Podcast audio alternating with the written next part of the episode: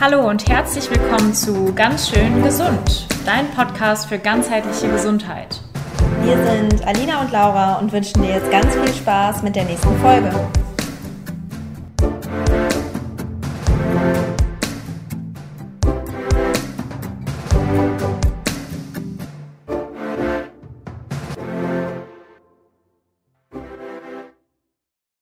Wir haben uns heute eine Folge zum Thema Getränke überlegt. Und zwar werden wir erstmal ganz allgemein über Wasser sprechen, denn auch dazu gibt es schon einiges zu erzählen.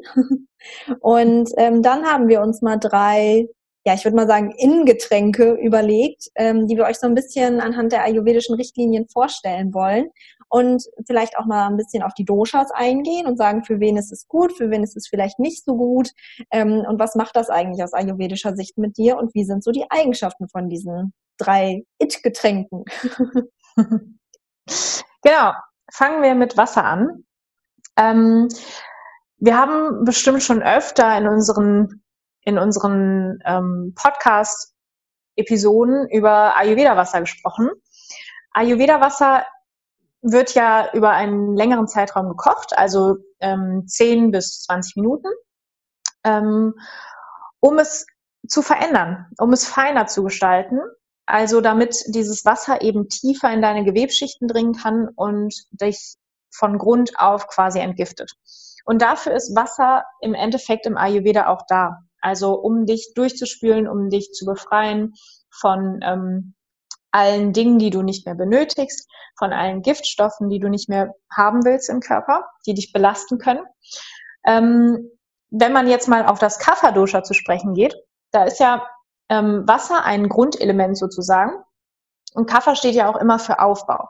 Also wenn du dir vorstellst, ähm, wir bestehen ja auch zu 95 Prozent, oder 95 weiß ich jetzt nicht, aber ich glaube zu 80 Prozent aus Wasser.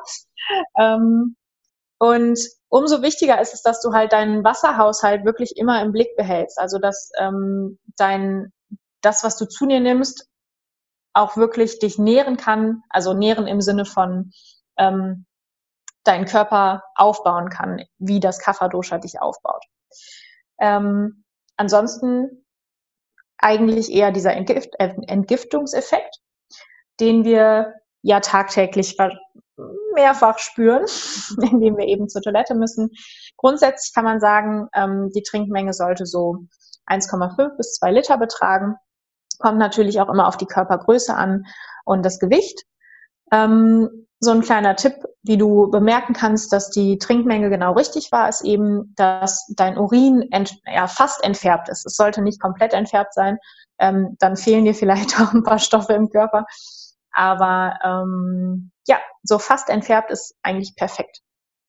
Genau, und was ganz, ganz wichtig ist, einfach nochmal, das hattest du ja gerade auch äh, schon angesprochen, grundsätzlich ist Wasser wirklich für diese Reinigung da und halt nicht für diese Nährung. Das heißt, du sollst jetzt gar nicht den ganzen Tag immer nur Ayurveda-Wasser trinken. Das ist morgens so für diese erste, für diesen ersten Impuls, für diese erste Reinigung super, super wichtig und total gut. Ähm, Allerdings ist es dann im Laufe des Tages zum Beispiel auch super, wenn du leichtes Wasser trinkst, was aber gar nicht unbedingt abgekocht sein muss. Ähm, und zwar ist es Laurentana so ein Beispiel, die werben sogar damit, dass sie eben das leichteste Wasser sind, weil da halt nicht viele Mineralstoffe und Co. drin sind, weil dieses Nähren soll halt unsere Ernährung übernehmen quasi und eben nicht das Wasser. Ähm, und warum nicht immer dieses heiße abgekochte Wasser? Also ich finde es morgens total toll, wie gesagt, für die Reinigung, aber im Laufe des Tages ist das nicht das Wasser, was du die ganze Zeit trinken solltest, weil dich das zu stark reinigen kann tatsächlich. Das kann so ein Kaffer vielleicht mal ganz gut gebrauchen, ähm, aber für so einen Vata, der gar nicht so viel Substanz zum Reinigen hat, sag ich mal, der braucht nicht dieses heiße abgekochte Wasser die ganze Zeit. Der kann sehr, sehr gut sehr warmes Wasser trinken, ne, weil der ja viel Kälte in sich hat. Mhm. Generell, wenn du eben viel Kälte in dir hast, kannst du sehr gut mit warmem Wasser arbeiten, aber wenn du jetzt schon eine super feurige Persönlichkeit hast, äh, dann würde ich dir eben eher lauwarmes Wasser empfehlen oder auch zimmertemperiert. Also ich sag mal, unter 20 Grad gehen wir im Ayurveda eigentlich nie. Das wollen wir nicht.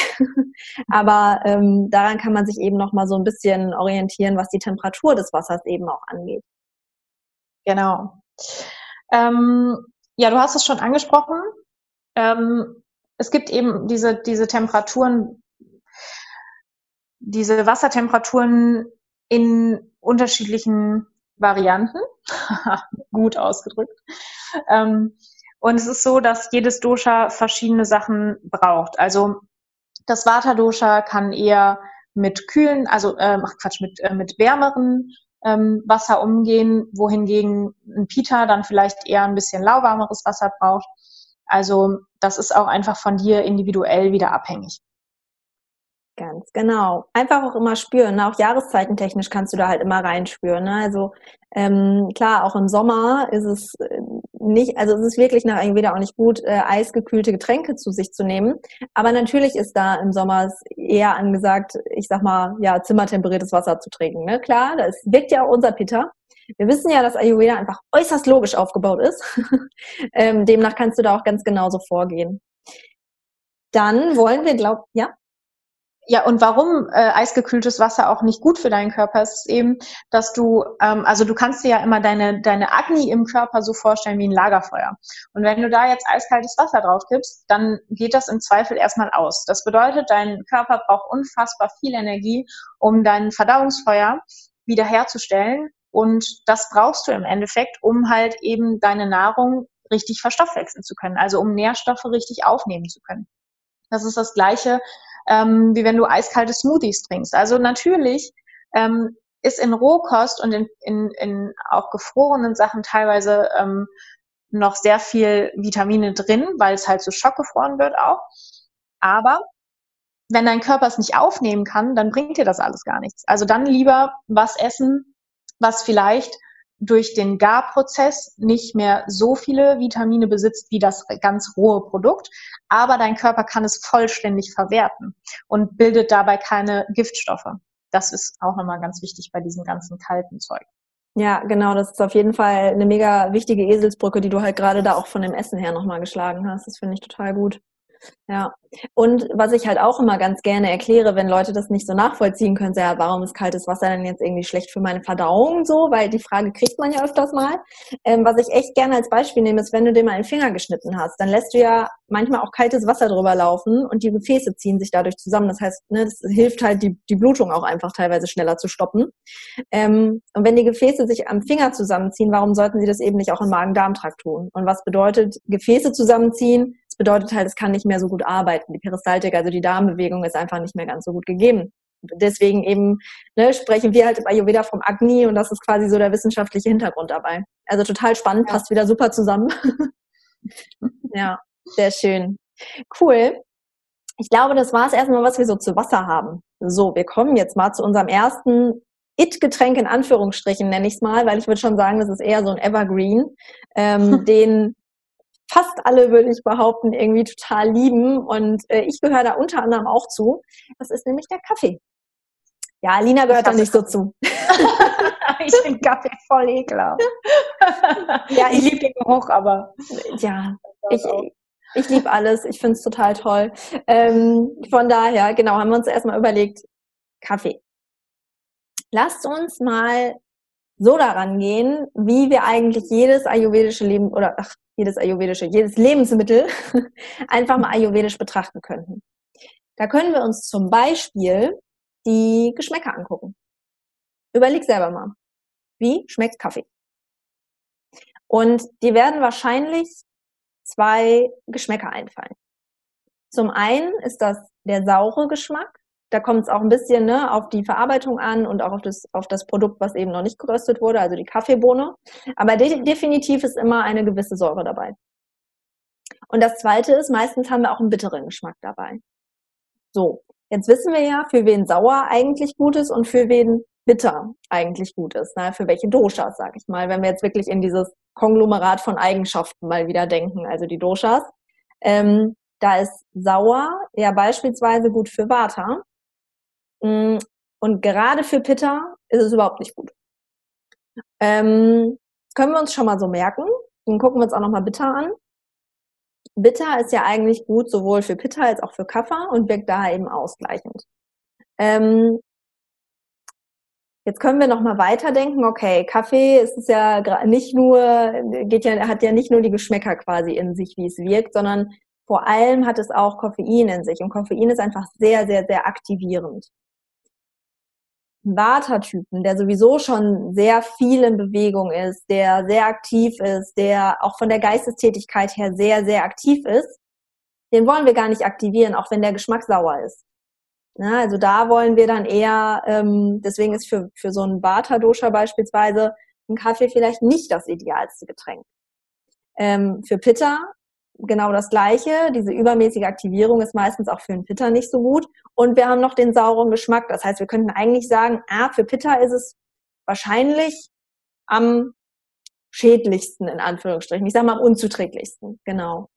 Mm, und ein Kaffer, da hatten wir ja schon den bitteren Geschmack, was irgendwie ganz gut passt. Sauer ist jetzt nicht so typisch Pitta, äh, typisch Kaffer, aber eben der bittere Geschmack. Und es ist aktivierend. Und was wollen wir bei einem Kaffer machen? Wir wollen in der Regel aktivieren. Und ähm, so kann man quasi sich jedem Lebensmittel irgendwie nähern, dass man sich einfach die verschiedenen Eigenschaften und Besonderheiten davon anguckt und das dann eben den Doshas zuordnet. Ähm, jetzt möchte ich natürlich nicht den Leuten, die Vata und Pitta viel in sich haben und die Eigenschaften, wie ich es ja nun mal auch einer bin, ähm, Kaffee verbieten. das möchte ich nicht. ähm, und da kann man dann eben gucken, okay, wie kann ich denn die Eigenschaften ausgleichen? Und ein Beispiel ist, dass für Vata und Pitta es viel, viel besser ist, da noch eine Milch reinzugeben. Sei es jetzt eine Hafermilch oder eine Mandelmilch oder ähm, ja, vielleicht auch eine Kuhmilch, wenn man die eben trinkt. Weil das nimmt dann eben diese Säure schon mal ein bisschen raus, weil es halt so eine Süße da reingibt. Es nimmt auch das Bittere raus, weil es eben diese Süße von der Milch mit reingibt. Das heißt, das gleichen wir dadurch einfach schon mal sehr, sehr gut aus. Ähm, bei einem Vata-Typ kann man eventuell sogar noch einen Schritt weitergehen und sagen, ah, vielleicht packe ich da sogar noch ein bisschen Ahornsirup mit rein oder Shakara, also der ayurvedische Zucker oder so. Ähm, und so könnte man das dann quasi kompatibler machen für die jeweiligen Doshas ähm, oder auch für die jeweilige Situation. Wohingegen Kaffer am besten schwarz trinkt. Vielleicht sogar auch nur den Espresso. ähm, genau, und so kann man da dann eben sehr, sehr schön individualisieren und, und ganz viele Lösungen finden, wie man äh, den Kaffee eben dann zu, zuträglicher gestalten kann. Und einer meiner Lieblingstipps, was auch noch mega lecker ist, ist ja echt Gewürzkaffee. Also ich packe in meinen Kaffee fast immer äh, ein bisschen Zimt und ein bisschen Kardamom. Mega, mega gut. Und was man natürlich auch immer bedenken sollte, ist, ähm, wie das Koffein im Körper freigesetzt wird. Also gerade beim Kaffee ist es ja so, dass es so eine Spitze gibt und danach fällt das wieder ab. Und wenn du das als Vata-Typ machst, dann kann dich das halt sehr, sehr viel Energie kosten, weil du eben einmal noch mal mehr gepusht wirst, als du sowieso schon bist, dir die Energie eigentlich entzogen wird und dann fällst du in so ein Tief, wo du so denkst, okay, jetzt möchte ich mich eigentlich auch nur noch hinlegen und schlafen. ja. Genau. Ähm, ich bin ja eher auf der Matcha-Seite. Deswegen passend, dass äh, ich jetzt in Matcha auch erkläre. Beim Matcha handelt es sich ja um grünes Teepulver, was du eben ähm, entweder ganz einfach aufführen, aufrühren kannst mit so einem kleinen Teebesen, ähm, in Wasser aufgießen kannst oder auch gerne ähm, mit Milch aufgießen kannst. Also da auch wieder pflanzliche Milch oder Kuhmilch, wenn du das trinken möchtest. Ähm, genau, und dann ist es aber beim, beim Matcha so, dass der Koffeingehalt viel geringer freigegeben wird. Also es, der, der hält länger, also du hast länger diese koffeinhaltige Wirkung, ähm, aber eben nicht so auf einmal push und dann fällt es ab. Und jetzt gehört natürlich Matcha auch zum bitteren und herben Geschmack, also auch zum zusammenziehenden Geschmack und ist deswegen eigentlich ganz gut oder besser geeignet als Kaffee für ähm, Pita und im Endeffekt auch für, für ähm, Kaffer. Ähm, Kaffer kann aber auch wirklich äh, auch einen Kaffee trinken. Das wäre jetzt nicht dramatisch. Ähm, genau.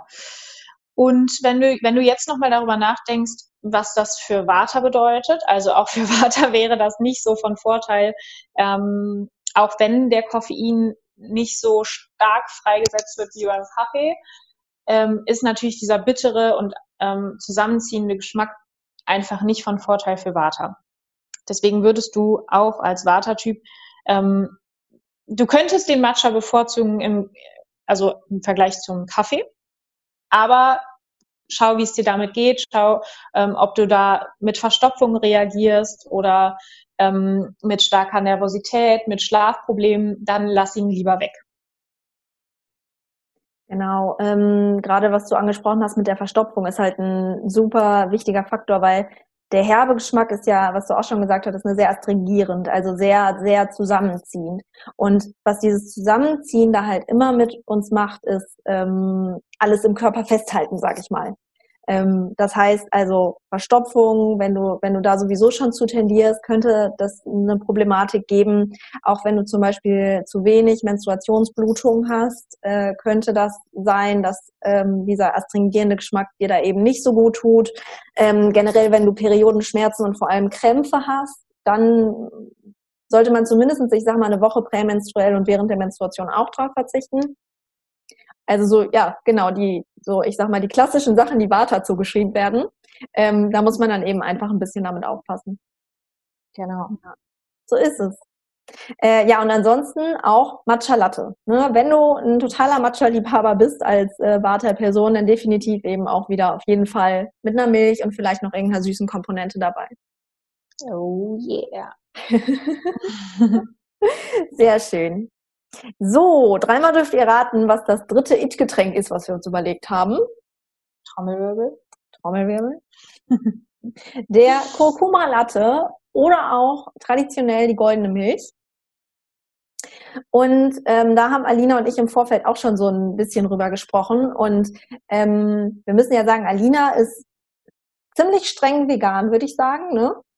Schon pflanzenbasiert. Nennen wir es pflanzenbasiert. Pflanzenbasiert, okay. ähm, genau. Ich Aber ich vertrage keine Milchprodukte. Das ist mhm. das Ding. Ich vertrage sie nicht und ähm, ich stehe auch nicht dahinter, was jetzt so die Haltung von Kühen und sowas angeht. Also mhm. deswegen. Mhm. Ja.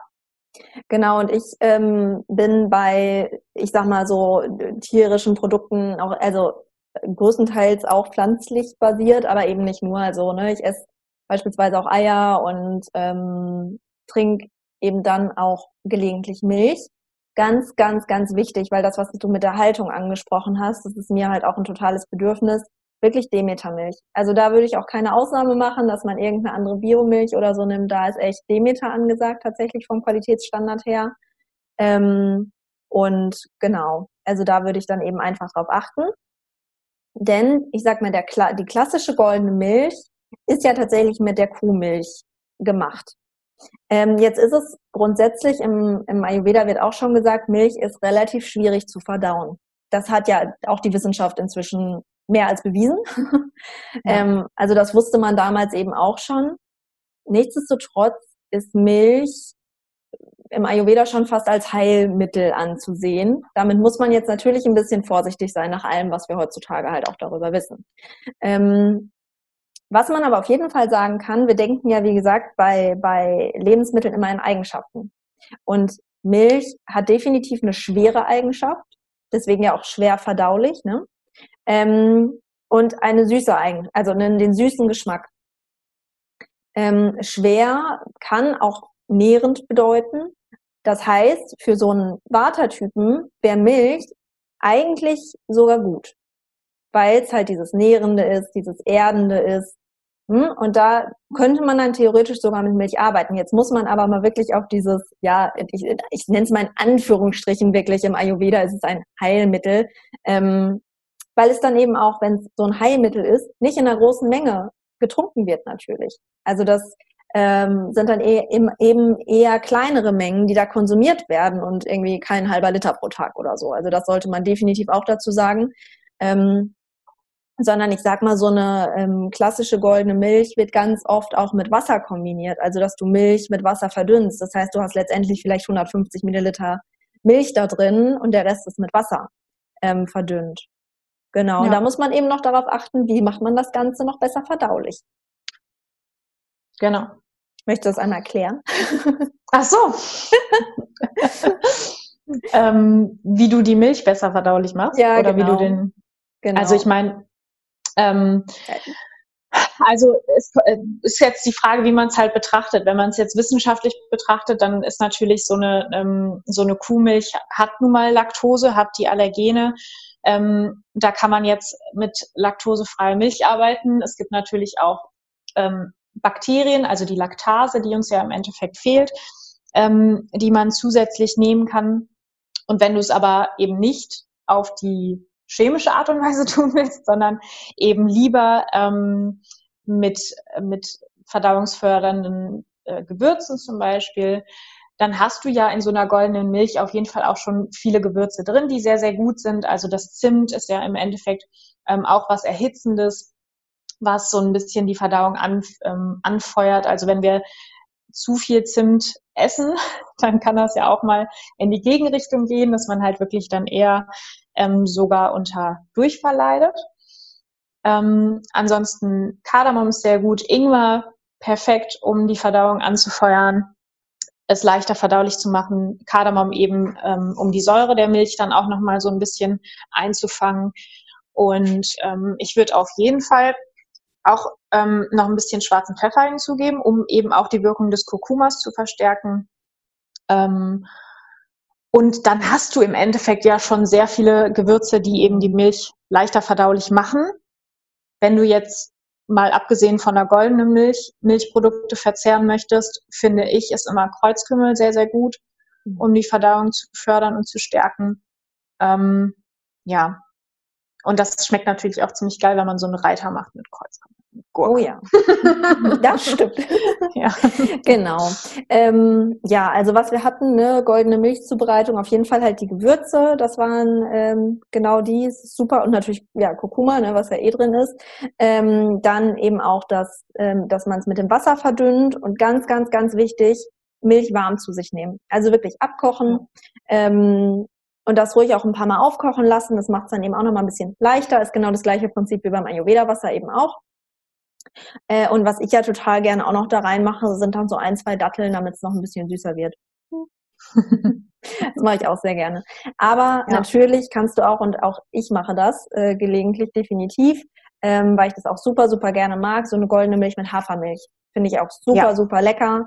Ähm, Reismilch ist zum Beispiel für Kaffer wäre das eine ganz gute Alternative, weil Reismilch ein bisschen leichter ist als eine Hafermilch nochmal, weil da weniger Fett drin ist. Ähm, also so kann man da dann eben auch mitspielen. Definitiv. Ja. ja. Genau. Es gibt sehr viele Möglichkeiten, um das ähm, ja einfach ein bisschen individueller wieder zu gestalten. Genau.